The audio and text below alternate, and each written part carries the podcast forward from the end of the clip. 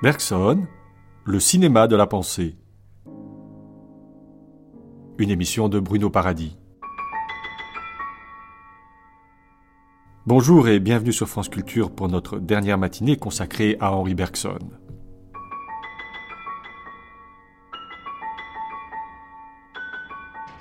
Quel est l'objet de l'art? Si la réalité venait frapper directement nos sens et notre conscience, et si nous pouvions entrer en communication immédiate avec les choses et avec nous-mêmes, je crois bien que l'art serait inutile, ou plutôt que nous serions tous artistes car notre âme vibrerait alors continuellement à l'unisson de la nature.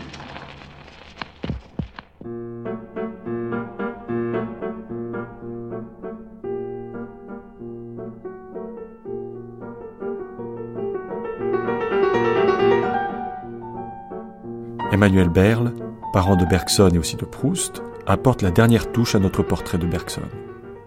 Grâce à quelques souvenirs bien piqués, Berle fait ressortir le côté vivant du portrait.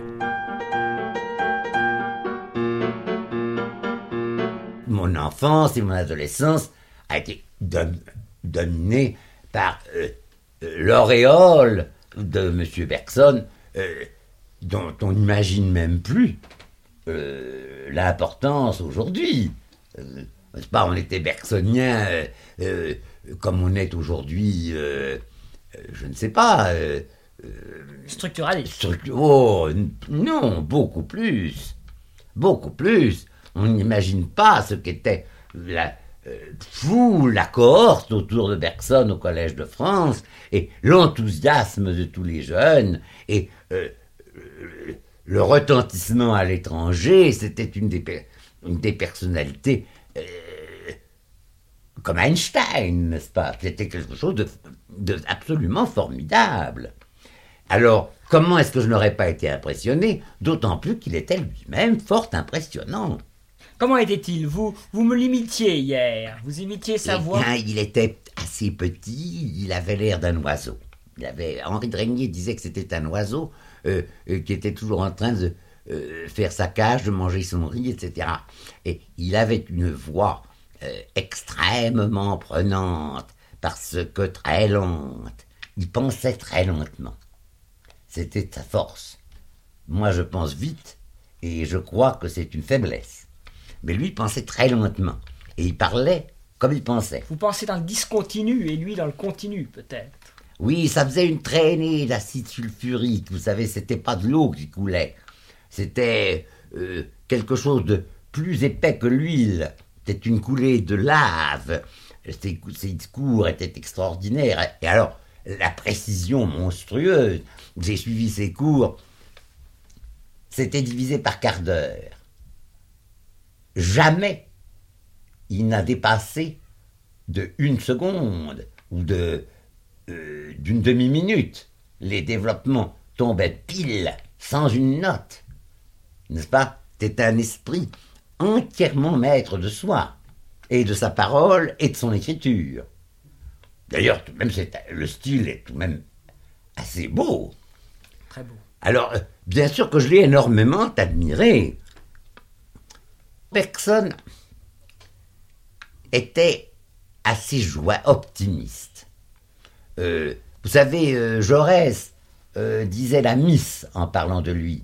Il avait un côté jeune anglaise vieillie, mais toute rose, faite pour faire un peu de cheval, très bien. Qu'est-ce que le cinéma peut nous apprendre sur la pensée? C'est la question que Gilles Deleuze pose dans la série de cours qu'il fit sur le cinéma pendant les années 1981-1984. Pour y répondre, il propose une interprétation des développements consacrés par Bergson à la matière, à la perception, à l'affection et à la mémoire. Notre matinée sera donc dédiée à l'écoute de divers cours professés par Deleuze durant l'année 1982. Cela nous conduira à voir si le cinéma est en droit de nous apporter une nouvelle manière de penser. La lecture de Bergson tient une place majeure dans l'œuvre de Gilles Deleuze. En 1966, il lui avait déjà consacré un petit ouvrage intitulé Le Bergsonisme. Ici, dans cette série de cours, c'est à un commentaire magistral de matière et mémoire, l'ouvrage publié par Bergson en 1896, que Gilles Deleuze se livre. On assiste à la progression lente, patiente, rigoureuse, généreuse d'une lecture qui essaie de faire émerger les concepts indispensables à la mise en place d'une image de la pensée promue par le cinéma. Deux concepts fondamentaux se dégagent l'image-mouvement et l'image-temps.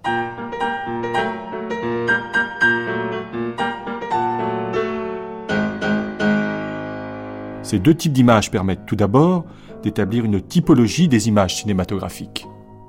Mais ce qui importe essentiellement à Deleuze, c'est que l'image-temps est susceptible de livrer le secret de la pensée propre au cinéma. L'image-temps, c'est l'idée. Mais d'abord, que signifie l'expression d'image-mouvement Pour répondre à cette question, il faut revenir sur une distinction qui était au fondement de la psychologie classique. Cette psychologie posait qu'il y avait d'un côté des corps, de l'autre côté la conscience. Ou encore, elle affirmait qu'il y avait d'une part des corps en mouvement dans l'espace et d'autre part des images de ces corps dans la conscience. Mais Contre cette dualité, Bergson établit qu'il n'y a que des images et que ces images sont essentiellement et immédiatement mouvement. C'est pour rendre compte de cette unité essentielle et immédiate que Deleuze forge le concept d'image-mouvement. Dans l'univers, il n'y a que des images-mouvement, et celles-ci établissent entre elles des rapports nécessaires d'action et de réaction.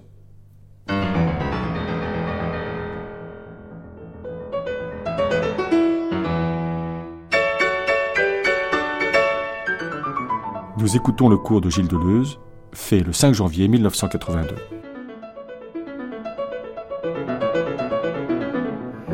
Supposons que la psychologie, à la fin du XIXe siècle, se soit trouvée dans, vraiment dans une difficulté, une crise. Tout comme on parle de crise de la physique à tel moment, crise des mathématiques à tel moment. Et cette crise de la psychologie, c'était quoi Je rappelle en, en un mot, c'est que il ne pouvait plus tenir dans la situation suivante, c'est-à-dire une distribution des choses telle que on nous proposait qu'il y eût des images dans la conscience et des mouvements dans les corps. Et que, en effet, cette espèce de monde fracturé, en images dans la conscience et en mouvement dans les corps, soulevait tellement de difficultés. Mais pourquoi ça soulevait des difficultés à la fin du XIXe siècle et pas avant. Et au début du XXe surtout, et pas avant. Là, je faisais une hypothèse, est-ce que c'est par hasard que ça coïncide précisément avec les débuts du cinéma? Je ne dis pas que c'était le facteur fondamental, mais est-ce que le cinéma n'aurait pas été? Même inconsciemment chez les philosophes qui allaient peu au cinéma à ce moment-là, est-ce que ça n'aurait pas été? Une espèce de trouble rendant de plus en plus impossible une séparation de l'image en tant qu'elle renverrait à une conscience et d'un mouvement en tant qu'il renverrait à des corps. Si bien que je dis au début du XXe siècle, les deux grandes réactions contre cette psychologie classique qui s'était euh, enlisée dans la dualité de l'image dans la conscience et du mouvement dans le corps, les deux réactions se dessinent.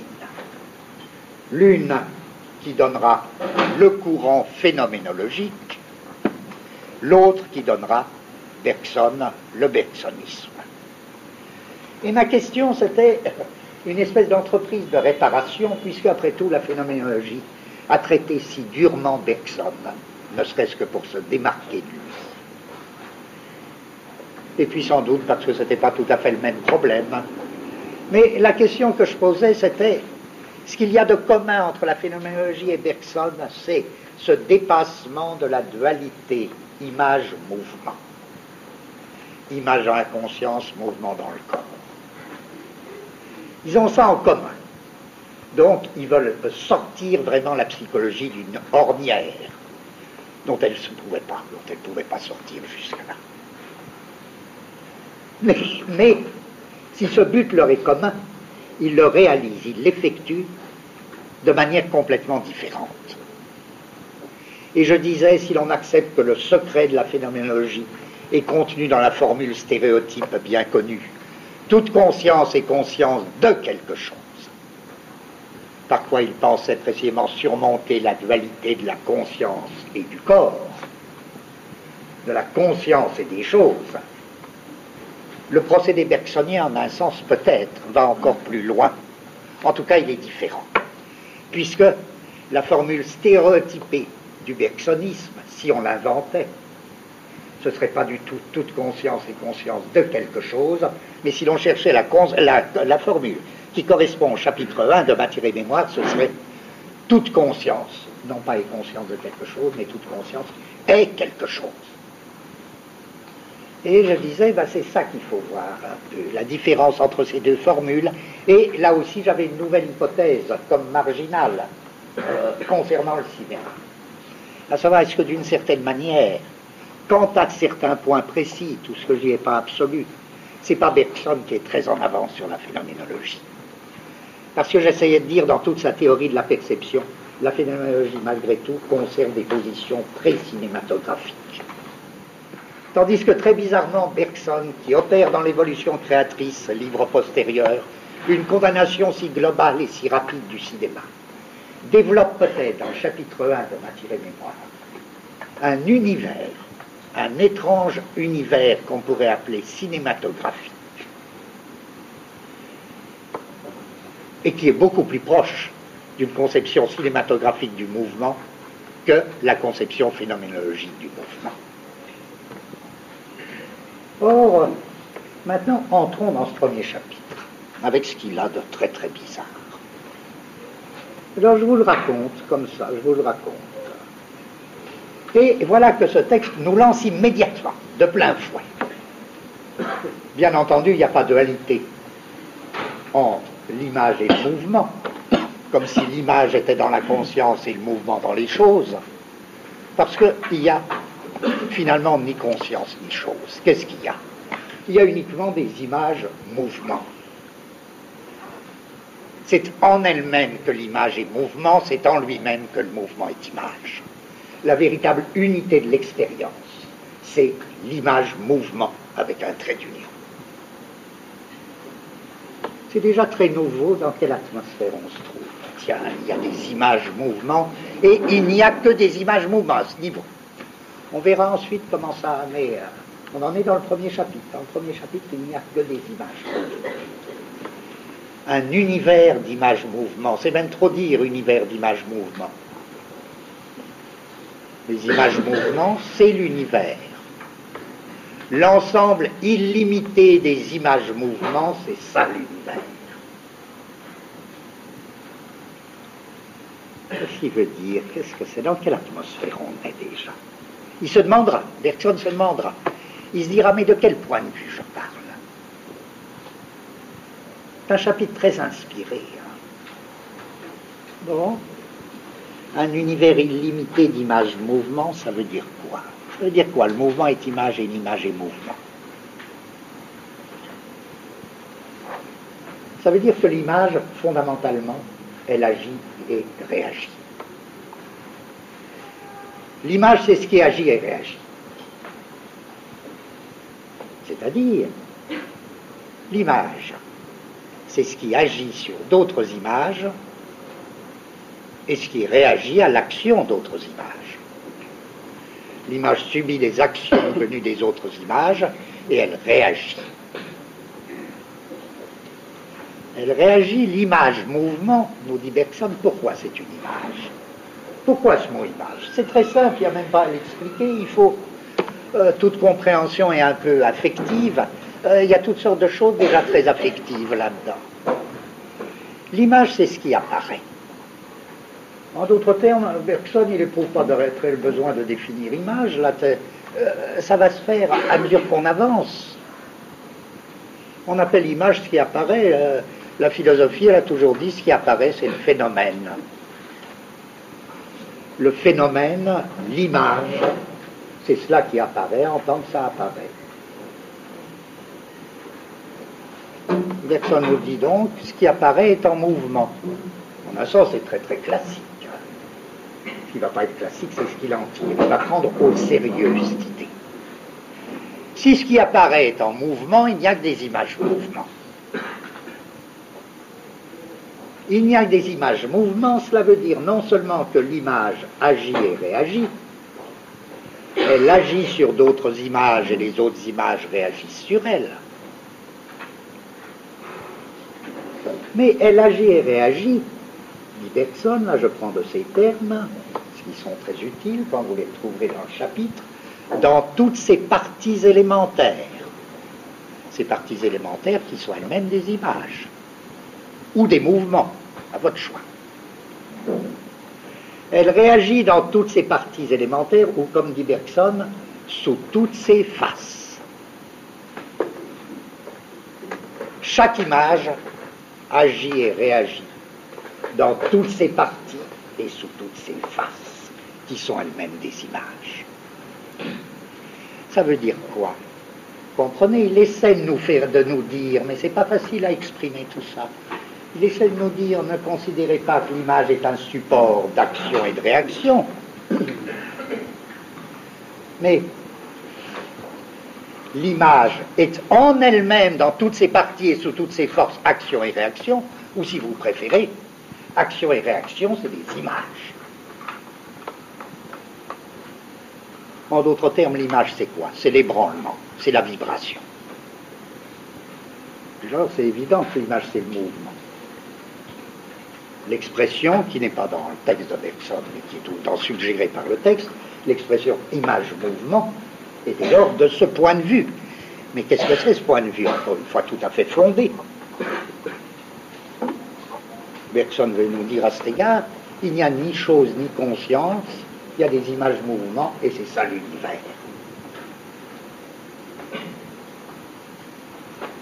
En d'autres termes, il y a un en soi de l'image. Une image, elle n'a aucun besoin d'être aperçue. Il y a des images qui sont aperçues, oui, il y en a d'autres qui ne sont pas aperçues. Un mouvement, il peut très bien ne pas être vu par quelqu'un, c'est une image mouvement.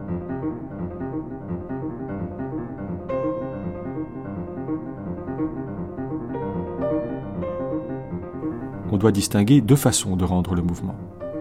Il y a des images qui restituent l'intégralité du mouvement qu'elles reçoivent. Elles définissent la matière, les corps matériels. Mais il y a un autre type d'image et c'est là le point essentiel. Ces images s'appellent des centres d'indétermination et elles ne retiennent de l'universel jeu des mouvements que ce qui intéresse leur propre survie. Centre d'indétermination et éléments vivants, c'est la même chose.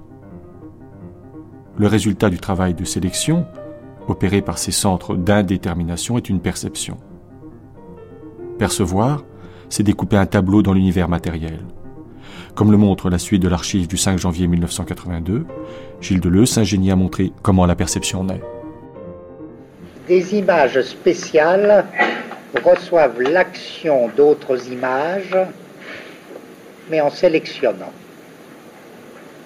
c'est-à-dire ils ne reçoivent pas, ils ne reçoivent pas le tout de l'action. Elles éliminent, en d'autres termes, elles éliminent pour elles, pour leur compte, ces images spéciales, elles éliminent certaines parties, et même un très grand nombre de parties, de l'image qui agit sur elle c'est-à-dire de l'objet qui agit sur elle. Et en effet, c'est bien connu, c'est un lieu commun là, mais tant mieux. On retombe sur un lieu commun, c'est bien connu qu'on ne perçoit que très très peu de choses. C'est pas qu'on perçoit mal, c'est qu'on perçoit vraiment pas beaucoup. C'est idiot dire qu'on perçoit mal ou que ce qu'on perçoit n'existe pas. Tous ces vieux problèmes, ça se pose même plus pour personne. Il dit juste ça, ben oui, mais ça on ne perçoit pas assez.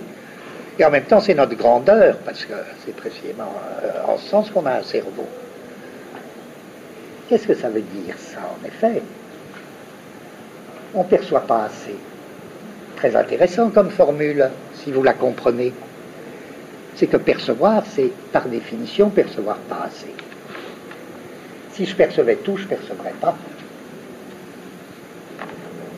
Percevoir par nature, c'est bien saisir la chose, ça oui, c'est saisir la chose, mais c'est saisir la chose moins tout ce qui ne m'intéresse pas dans la chose. Et en effet, pour percevoir, voyez que mon problème devient celui-ci, pourquoi les images spéciales sont-elles douées de perception? C'est forcé, puisqu'elles opèrent la soustraction, euh, sélection. Elles sont douées de perception. Elles perçoivent la chose dans certaines parties euh, d'elles-mêmes euh, privilégiées, sur certaines de leurs faces. Par là même, elles ne retiennent de la chose que ce qui les intéresse. Elles perçoivent la chose, oui, mais moins beaucoup de choses. En d'autres termes, qu'est-ce que c'est que la perception d'une chose? C'est la chose, encore une fois, moins tout ce qui ne m'intéresse pas. C'est la chose moins quelque chose. C'est pas la chose plus quelque chose.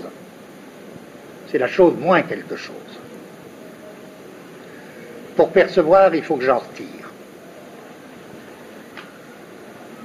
Et que je retire quoi d'abord? Vous rappelez que toutes les images mouvement, mais sur toutes leurs faces et dans toutes leurs parties, elles sont en communication les unes avec les autres. C'est-à-dire elles échangent du mouvement. Elles reçoivent du mouvement, elles transmettent du mouvement. c'est pas de bonnes conditions pour percevoir. Même pas du tout. C'est forcé que, au sens où nous employons le mot perception, elles ne perçoivent pas les choses. La table, elle ne perçoit pas. Il n'y a pas d'écart entre les actions qu'elle subit et la réaction. Elle ne peut pas faire de sélection. Elle ne perçoit pas. Pour percevoir, qu'est-ce qu'il faut? Il faut déjà que je coupe la chose sur ses bords.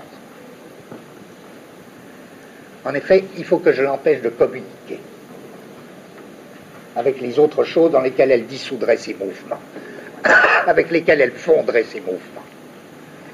Comme dit Bergson, il faut bien que je le dissole. Il faut bien que j'en fasse une espèce de tableau.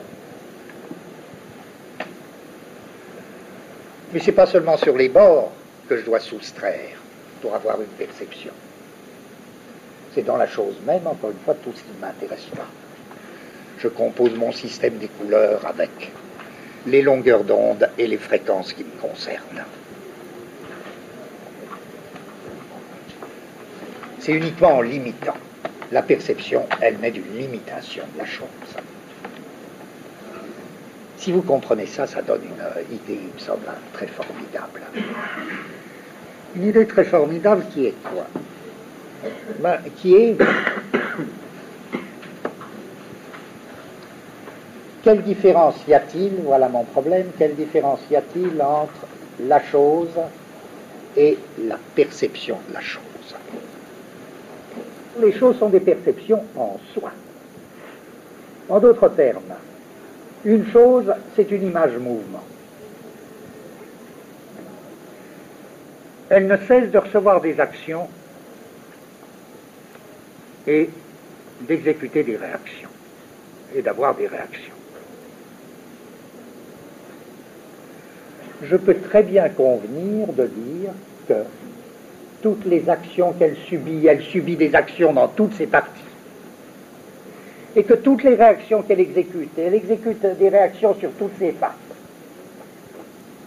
je peux très bien dire, l'ensemble des actions qu'elle subit et des réactions qu'elle fait sont des perceptions.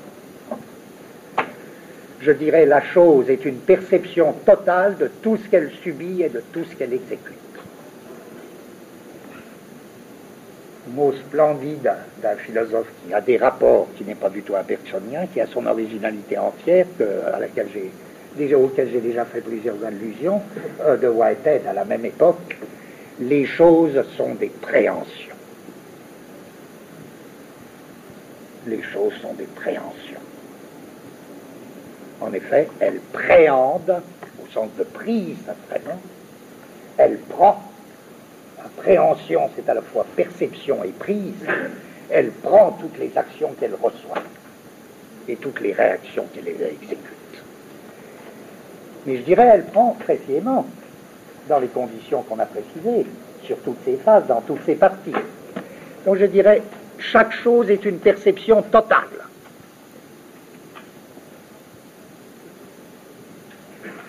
C'est justement pour ça que ce n'est pas une perception. Dirais c'est une préhension. Il y a un mot qui est très facile, il y a un mot qui a eu du succès en philosophie parce que c'est la distinction entre, euh, c'est difficile oralement parce que euh, vous allez tout de suite comprendre pourquoi, mais par écrit on voit bien. Distinguer, il y a eu tout un, toutes sortes de philosophes qui ont distingué les préhensions et les appréhensions.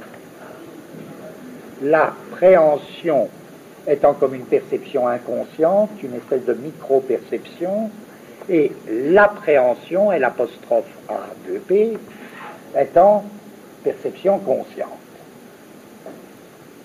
Je dirais les choses sont des perceptions totales, c'est-à-dire des préhensions. Ma perception de la chose, c'est quoi? C'est la même chose. C'est la même chose, moins quelque chose. C'est une préhension partielle. Une appréhension, c'est pas comme le croyaient les autres philosophes, une préhension plus une synthèse de la conscience. Il faut dire une appréhension consciente, une perception consciente. C'est une perception moins quelque chose, c'est-à-dire c'est une perception, c'est une préhension partielle.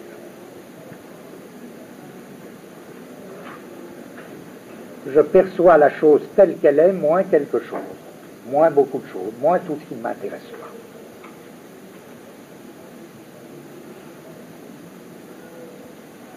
Qu'est-ce que ça veut dire, ce qui ne m'intéresse pas? Ben, Vous voyez, c'est par là que les choses sont des préhensions ou des perceptions totales. Mes perceptions de choses sont des préhensions partielles. Et c'est pour ça qu'elles sont conscientes.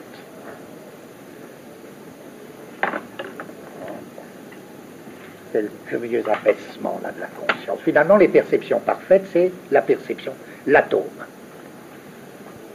L'atome a autant de perceptions et étant sa perception, aussi loin qu'il reçoit des actions et aussi loin qu'il exécute des réactions. Les perceptions totales, ce sont celles des corps chimiques. Les perceptions totales, ce sont celles des molécules. Les molécules sont des préhensions totales. Les atomes sont des préhensions totales. Mais moi, ce que j'appelle ma perception et dont je fais mon privilège, j'ai raison d'en faire mon privilège parce que c'est précisément un ensemble de préhensions partielles. En d'autres termes, la perception, c'est la chose même, moins quelque chose. D'où le renversement du bergsonisme. Le renversement opéré par Bergson, qui est un renversement très prodigieux, il me semble, dont j'avais parlé justement pour l'opposer à la phénoménologie, à savoir, Bergson ne cesse pas de nous dire, mais vous savez, n'est pas votre conscience qui est une petite lumière et les choses qui attendent votre conscience pour s'illuminer. C'est pas ça. Les choses n'ont jamais attendu votre œil.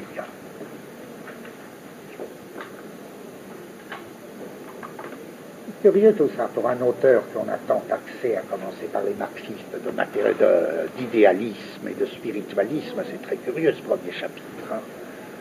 Les choses, elles vous ont jamais attendu, elles n'ont jamais attendu l'homme, rien du tout.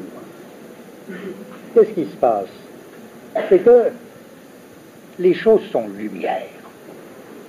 Voilà, il dit à sa manière, c'est son romantisme à lui. La lumière, elle n'est pas dans l'âme, elle est dans les choses.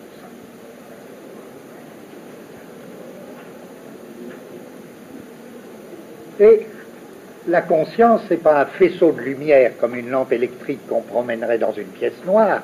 C'est juste l'inverse. C'est la conscience qui est un écran noir. L'écran noir, c'est quoi? C'est le centre d'indétermination. À savoir, c'est le fait que dans la chose, beaucoup de choses ne m'intéressent pas. Voilà la page très belle de Bergson où il fait le renversement complet de la métaphore ordinaire sur la lumière. C'est les choses qui sont lumineuses et nous qui sommes obscurs.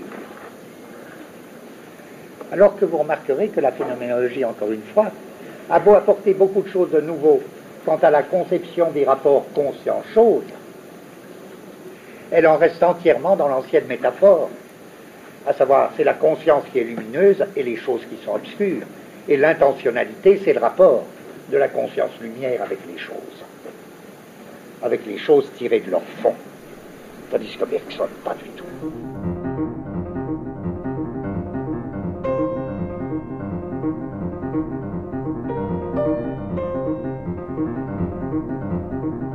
Une fois dégagés les centres d'indétermination, Gilles Deleuze en tire trois types d'images. L'image perception, l'image action, l'image affection. Cela lui permet de retrouver différentes techniques cinématographiques. Avec l'image perception, le champ contre champ, avec l'image action, le travelling, avec l'image affection, le gros plan. Mais les différents types d'images mouvement ne sont qu'un moment dans une analyse qui doit nous conduire à l'image temps. C'est pourquoi Gilles Deleuze, dans une archive du 7 décembre 1982, insiste sur la nécessité de ne pas confondre une image du temps, liée à l'opération du montage, et une image temps, qui nous donne immédiatement le temps. J'ai donc quand même six types d'images dont vous vous doutez que c'est pas fini parce que euh, parmi mes types, il y en a qui sont presque purs, mais il y en a d'autres qui sont très complexes. Et je rappelle, c'est donc image-mouvement. Et puis quand l'image-mouvement est rapportée à un centre d'indétermination, j'ai trois types d'images. Image-perception, image-action, image-affection. Et puis on a prévu que ça n'allait pas nous suffire. Et on a prévu qu'il y avait des images du temps. Et que ce n'était pas la même chose que des images mouvement. Ou des images perception, affection, action. Puisque, encore une fois, image perception, image action, image affection, ce sont les variétés que l'image mouvement prend quand cette image mouvement est rapportée à un centre d'indétermination. Je ne vais pas revenir là-dessus, ça c'est acquis.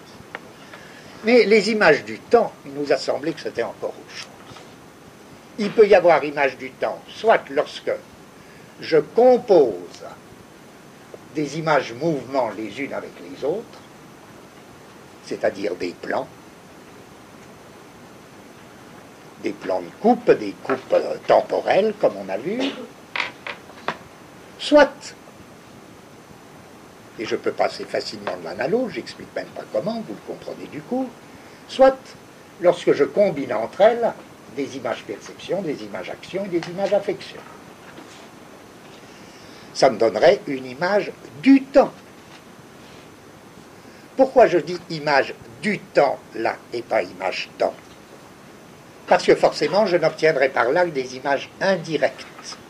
Des images indirectes qui seront en effet conclues de la composition des images mouvements ou de la combinaison des trois types d'images, action, affection, perception. Ce seront donc des images indirectes du temps.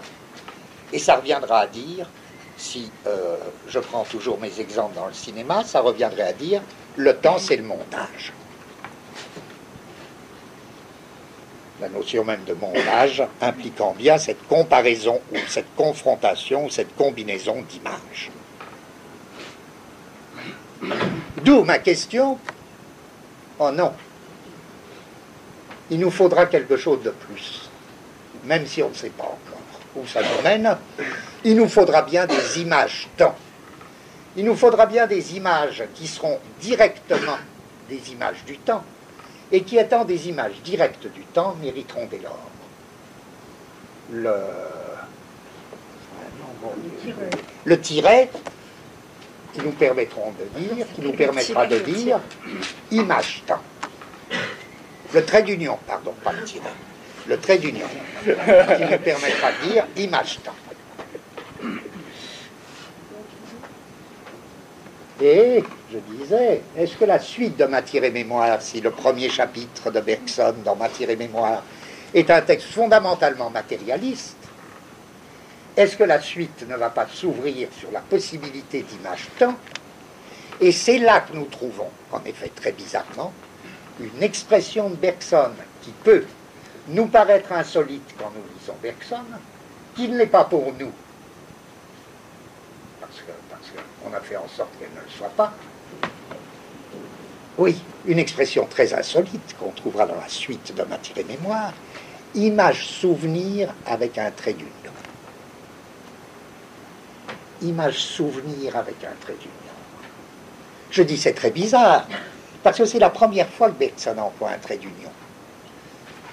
Je veux dire, fait une expression aussi insolite que image-souvenir. Nous, dès le début, on a flanqué image-mouvement avec un trait d'union. Image-action, image-perception, image-affection avec des traits d'union. Et bien sûr, on l'a emprunté à Bergson et j'ai dit les raisons pour lesquelles je pensais être fidèle à la lettre de Bergson. Mais au niveau de la terminologie, lui, il flanquait pas ses traits d'union. Donc on avait pris une petite responsabilité. Mais voilà qu'au niveau du souvenir, lui, il le met lui-même, son trait d'union. Image-souvenir. Bon, mais en même temps, des doutes nous prennent.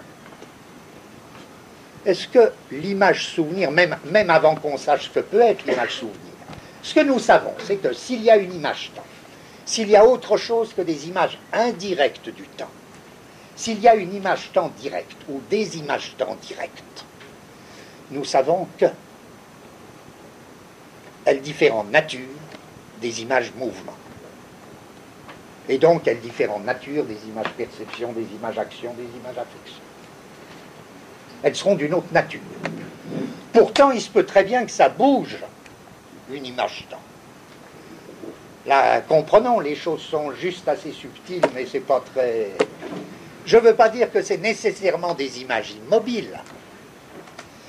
Ça pourra être des images qui comporteront du mouvement, mais attention, ce n'est pas le mouvement qui rendra compte de leur nature.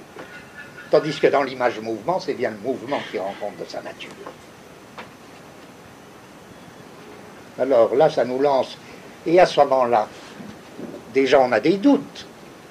Je veux dire, est-ce que c'est l'image souvenir qui sera vraiment une image temps? Pourquoi qu'on aurait déjà des doutes? Je sais pas, parce que la mémoire, la mémoire, est-ce que c'est elle qui a le secret du temps? Pourquoi elle aurait le secret du temps, la mémoire? La mémoire, ça fait chier tout le monde, quoi, c'est pas possible, c'est pas... Non, c'est peut-être important, en tout cas, exclu que l'image souvenir rende compte exhaustivement d'une image temps. Il faudra bien qu'il y ait autre chose, alors qu'est-ce qu'il pourrait y avoir? Est-ce que nous ne serons pas amenés à parler d'image rêve est-ce que l'image rêve, ce serait une meilleure image temps? J'en sais rien, mais pourquoi pas et pourquoi? Est-ce qu'il faudra encore chercher d'autres types d'images?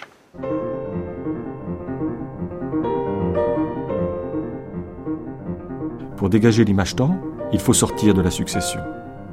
C'est à cette condition, nous dit Gilles Deleuze, dans un cours du 25 mai 1982, que nous pouvons rejoindre l'idée cinématographique. Pour dégager l'image-temps, il faut sortir de la succession.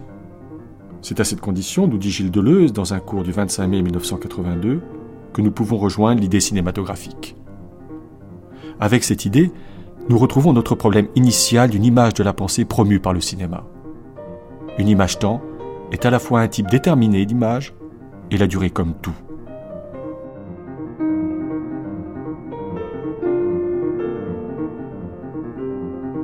Depuis le début, quand on s'est proposé de faire une espèce de classification de l'image mouvement et de ses différents cas, eh bien, on avait un pressentiment, c'était que l'image mouvement n'était pas le seul type d'image cinématographique.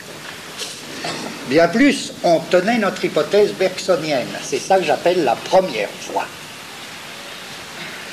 Notre hypothèse bergsonienne, c'était l'image mouvement est la coupe ou la perspective temporelle de quoi? D'une durée. Disons alors, essayons. L'image mouvement est la coupe ou la perspective temporelle d'une image temps. D'une image temps. Seulement, bon, maintenant qu'on a un peu bouclé notre analyse de l'image mouvement, on se trouve en effet, et s'il y a plusieurs voies, c'est parce qu'il y a sûrement plusieurs manières dont l'image mouvement nous expulse d'elle-même et nous fait tendre vers cette autre image. C'est même pas que ce soit une image immobile, elle pourra être immobile, cette autre image. Mais pas nécessairement. Ce qui compte, c'est pas qu'elle soit le contraire de l'image mouvement, ce qui compte, c'est qu'elle soit d'une autre nature de toute façon. C'est-à-dire qu'elle ne se laisse pas rendre compte en termes d'image mouvement. Et en effet, si l'image mouvement est la coupe d'une image temps plus profonde, il faudra dire que cette image temps, par exemple, elle est le véritable volume, qu'elle elle est volumineuse. Non seulement donc qu'elle a une profondeur, mais qu'elle est temporelle, image temps. Mais qu'est-ce que ça veut dire, image temps? Cela implique pour nous, encore une fois, le temps ne peut dégager de soi-même une image. Que si il ne s'en tient pas à la forme de la succession, qui au contraire renvoie tout à fait à une succession d'images-mouvements, c'est-à-dire à une forme de la succession, même si cette forme de la succession comporte des accélérations, des ralentis, des déplacements, des flashbacks, etc. Alors cette image temps, qui serait en rapport avec l'image mouvement, mais de telle manière que l'image mouvement quelque sorte, serait une pancarte pour la désigner. Et qu'il faudrait passer de l'image mouvement à cette image temps plus profonde. Si nous savons que nous ne pouvons pas la réduire à une succession d'images, ça veut dire pour nous que, d'une certaine manière, elle est bien image elle-même. Ce n'est pas une succession d'images. Mais qu'est-ce que ça veut dire, elle est image pour elle-même? Je reprends la formule. L'image mouvement est la coupe ou la perspective temporelle d'une durée. On avait vu ce que ça voulait dire selon Bergson. Cette durée, c'est ce qui change à chaque instant. C'est ce qui ne cesse pas de changer et de varier, c'est-à-dire c'est une totalité. Mais le propre de la totalité, c'est d'être ouvert. Cette conception qui nous avait paru très intéressante du tout ouvert. Et en effet, l'image temps, après tout, est-ce que ce ne serait pas le tout du film, ou ce que Eisenstein, dès le début, ne cessait pas d'appeler l'idée, l'idée avec un grand I. Il y aurait des idées cinématographiques, c'est-à-dire ces images qui sont d'une autre nature que l'image mouvement, ce seraient les idées cinématographiques. On irait donc de l'image mouvement à l'idée. Mais je dis, L'idée, ce n'est pas la succession des images, soit. L'idée, c'est l'image temps, soit. Ou le tout comme totalité ouverte. Tout ça, ça va encore. Bon. Mais le tout, bien, c'est le tout. Si vous voulez, cet autre type d'image que je cherche, type autre que l'image mouvement, je dis à la fois c'est le tout. Oui, c'est le tout. C'est le tout du film. Là, suivant Eisenstein. C'est ça qu'on appellera l'idée. D'accord, mais alors c'est pas une image particulière, c'est pas un type d'image si c'est le tout. Eh bien si aussi.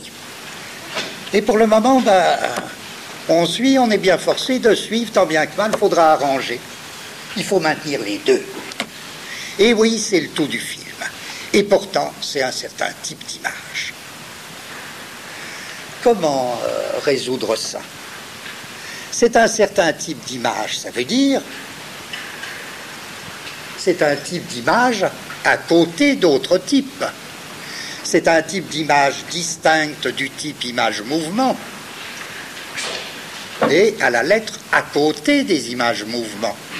Oui, c'est ça, c'est un type d'image à côté des images mouvements. Et en même temps, je maintiens, c'est le tout des images du film. Est-ce que c'est tellement gênant pour nous? Peut-être pas. Il faut pas se hâter de dire on est dans une contradiction. Quand Bergson développe ses idées de la mémoire dans son ouvrage de 1896, il nous donne la possibilité de saisir le temps lui-même.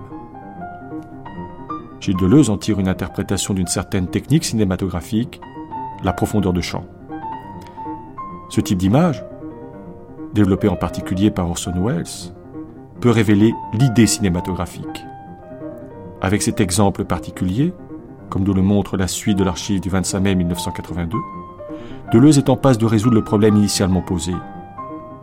Il peut dès lors suggérer que le cinéma est en droit de nous présenter la pensée d'une nouvelle manière. Lorsque je disais, euh, j'invoquais très vite la profondeur de champ. C'est un type d'image. Bien. C'est un type d'image. À côté d'autres images. Chez Wells, par exemple, les images à profondeur de champ sont à côté d'images mouvements sans profondeur de champ. Et pourtant, d'une certaine manière, c'est vrai aussi que ces images à profondeur de champ ont une certaine vocation de totalisation ouverte, sont des tout ouverts sous tel ou tel aspect. Et il est vrai enfin que ces images à profondeur de champ nous ont paru très bizarrement avoir deux fonctions, par quoi elles sont fondamentalement des images temps, c'est-à-dire qu'elles ne se contentent pas d'introduire le volume dans l'image, mais elles introduisent une quatrième dimension qui est le temps, sous la double forme du temps. Le temps contraction, on l'a vu, et la forme qui paraît presque, l'aspect qui paraît presque le contraire, à savoir la nappe ou le circuit, le temps nappe ou circuit. Et il m'avait semblé que ça correspondait, mais tout à fait, aux deux formes principales de la mémoire bergsonienne, la mémoire contraction et la mémoire nappe ou circuit. Mais quand je dis il ne faut pas s'attacher trop à la profondeur de champ, parce que dire euh, la profondeur de champ, eh ben, c'est ça l'image temps, non, non, non. Non, ça peut être ça, mais il n'y a pas besoin de cette technique-là, bien plus. Il y a de très grands cinéastes qui ont affaire avec le temps et qui n'utilisent jamais ou presque jamais la profondeur de champ. Citons par exemple Fellini. Chez Visconti, son appréhension fondamentale du temps et de la temporalité cinématographique est indépendante de la profondeur de champ. Tout ça donc, il euh, ne euh, faut pas dire euh, pour avoir une image temps, il faut passer par la profondeur de champ. Non, on peut, on peut servir la profondeur de champ pour obtenir soit des opérations de contraction du temps, qui livrent le temps, là, sous sa forme de contraction, soit des opérations de nappage ou de circuit. Bon, c'est possible, mais c'est pas nécessaire. Tout est ouvert. Simplement, il s'agit de quoi alors Lorsque vous voyez, je pose dans cette première voie, ce premier niveau, un rapport que je peux présenter aussi bien comme étant le rapport image-mouvement, image-temps, que je peux présenter aussi comme étant image-mouvement, idée avec un grand I, c'est-à-dire tout. Il s'agit de quoi finalement ben, Il s'agit de ce qui était pour nous le problème ultime.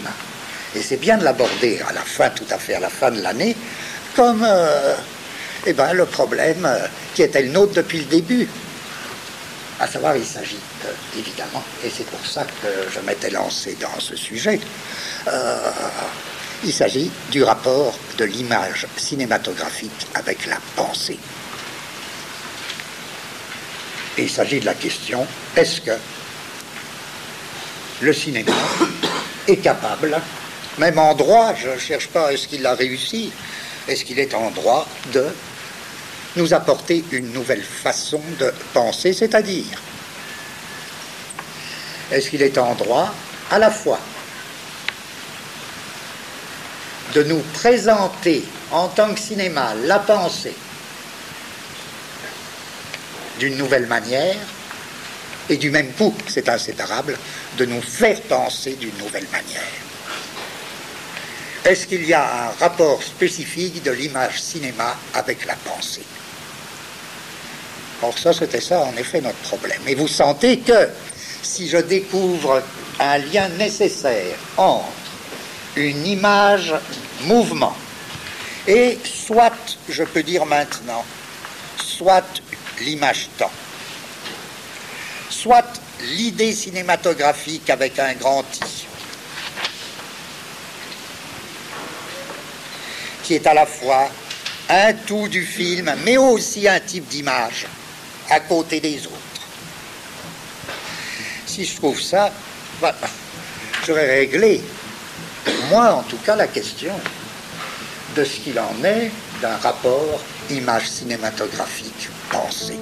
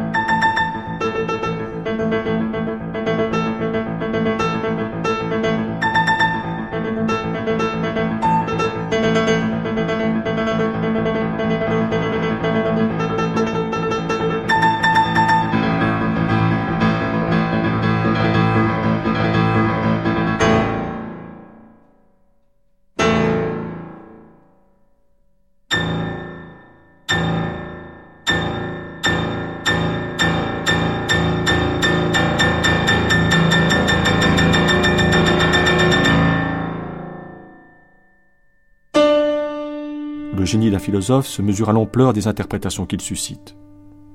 Nous nous retrouvons dans quelques instants pour mettre, de nouveau, à l'épreuve le génie de notre philosophe, Bergson, en donnant la parole aux artistes.